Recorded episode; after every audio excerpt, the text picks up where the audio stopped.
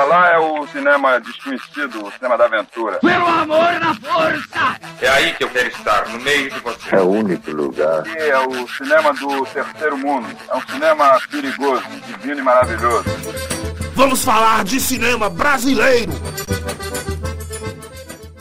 Vamos falar de cinema brasileiro? Eu sou Lorena Vale e vou falar sobre Como Era Gostoso o Meu Francês, um filme de 1971 com direção de Nelson Pereira dos Santos.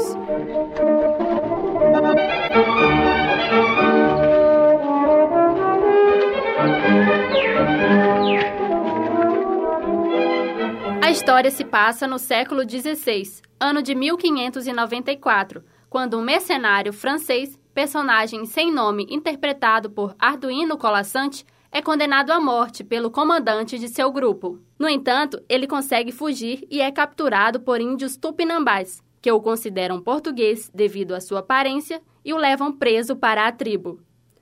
Como os portugueses são inimigos dos tupinambás, o homem é condenado a ser devorado em um ritual religioso, que, segundo as tradições, só deve ser realizado após oito luas. Sendo assim, durante esse tempo, o prisioneiro francês passa a viver como membro da tribo. Lá, ele conhece uma índia, a Ciboipepe, personagem interpretada por Ana Maria Magalhães. Ela se torna sua esposa e é responsável por lhe ensinar o modo de vida na aldeia.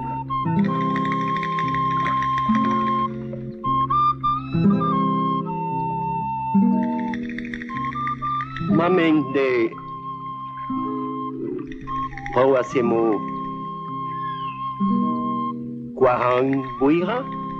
Capiro supposika kuri pero itaki. Moire?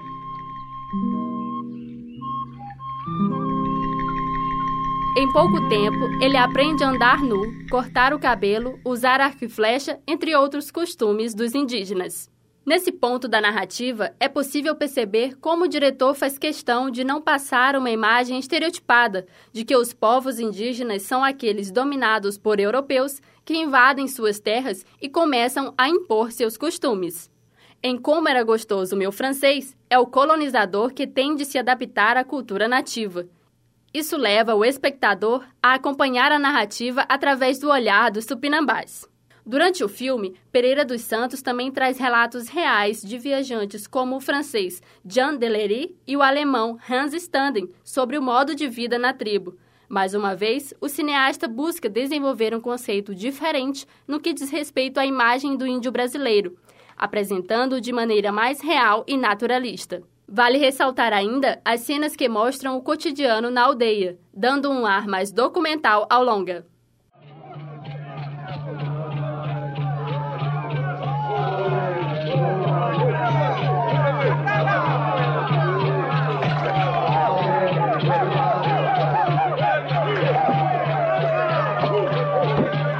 Os diálogos em tupi-guarani, somados à trilha sonora composta por tambores, flautas e músicas indígenas, também dão certa originalidade à trama. Como um dos expoentes do cinema brasileiro, Como Era Gostoso Meu Francês é uma verdadeira viagem para onde tudo começou, permitindo-nos rever o início da formação do Brasil por meio de uma narrativa mais real e naturalista, como de praxe no cinema novo. Texto e produção: Lorena Vale.